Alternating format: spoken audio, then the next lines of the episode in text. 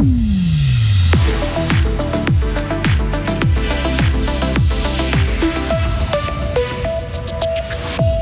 Le projet de parc éolien se prend un vent à Misery-Courtion et Courtepin. Une école qui s'adapte aux différences des élèves déménage à Bulle. Et puis les Suisses sont favorables au nucléaire pour éviter la crise énergétique. Et puis le temps va être bien ensoleillé aujourd'hui. Il se gâtera demain avant de se stabiliser mercredi pour plusieurs jours. Lundi 13 mars 2023. Lauriane Schott, bonjour. Bonjour Mike, bonjour à toutes et à tous. Les habitants de Misery-Courtion et de Courtepin ne veulent pas d'éoliennes sur leur commune. Ils se rendaient aux urnes hier pour un vote consultatif sur le projet des collines de la Sauna qui prévoit de construire 8 éoliennes dans la région. Après dépouillement, 70% des habitants de Misery-Courtion, 77% de ceux de Courtepin ont dit non.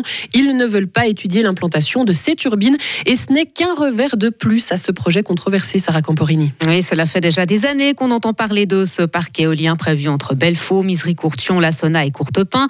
En 2017, ce projet était présenté dans le plan directeur cantonal et depuis, il ne fait que se heurter à des oppositions de la part de la population.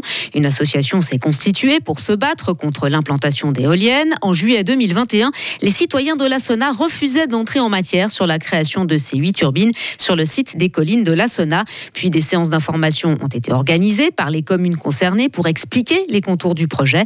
La justice s'en mêle également. Le tribunal fédéral a été saisi et doit se prononcer sur une partie du projet. Merci beaucoup, Sarah. Vivre avec les différences de chacun, Lauriane, plutôt que d'entrer dans un moule. La Fondation École Universelle adapte son enseignement aux élèves plutôt que l'inverse.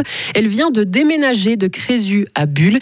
Elle s'adresse aux enfants de 3 à 6 ans. Marie Moore est la directrice de cette nouvelle école. Les enfants n'apprennent pas forcément tous au même rythme, donc on ne va pas proposer exactement le même contenu à chaque enfant. On va vraiment s'attacher à leur laisser le temps d'apprendre à leur rythme. Voilà, un enfant qui est plus plus, en avance et qui aura vraiment envie d'apprendre à lire, euh, on va pouvoir nourrir ça. Et puis si un autre enfant n'est pas tout à fait prêt, on va lui laisser le temps et proposer vraiment l'apprentissage de la lecture un peu plus tard. On adapte vraiment les activités en fonction de leurs compétences et puis en fonction aussi un peu de leurs aspirations. Ils vont pouvoir choisir une partie des activités qu'ils vont réaliser selon ce qu'ils préfèrent. Donc la différence, elle se joue vraiment sur nous, cette liberté qu'on a dans le contenu pédagogique. Et la Fondation École Universelle propose un enseignement privé. Les frais de scolarité sont à la charge des parents. Ils varient en fonction de leurs revenus. Un peu plus d'un Suisse sur deux estime que les centrales nucléaires sont importantes pour empêcher une pénurie d'électricité. C'est le résultat d'une enquête menée par l'Institut Sotomo qui a interrogé 9000 personnes. Selon l'étude, une majorité est favorable à la planification de nouvelles installations atomiques et près de deux sondés sur trois s'opposent à la fermeture des centrales nucléaires d'ici à 2037, comme le demandent pourtant les Verts. Et les 4, 3 quarts des sondés privilégient cependant les installations solaires sur les bâtiments et les grandes éoliennes pour résoudre la crise énergétique.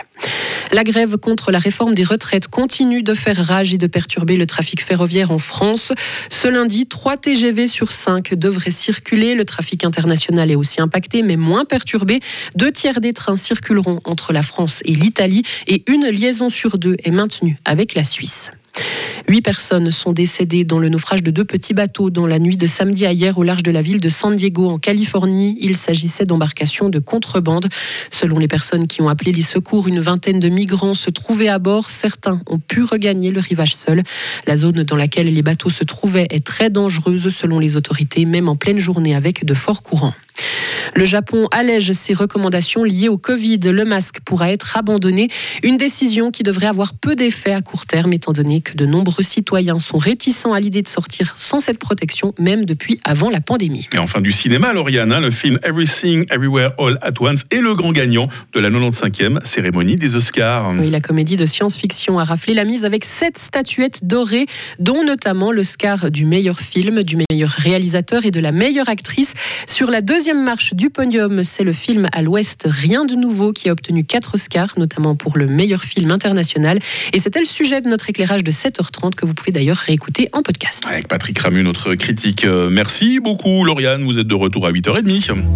Retrouvez toute l'info sur frappe et frappe.ch.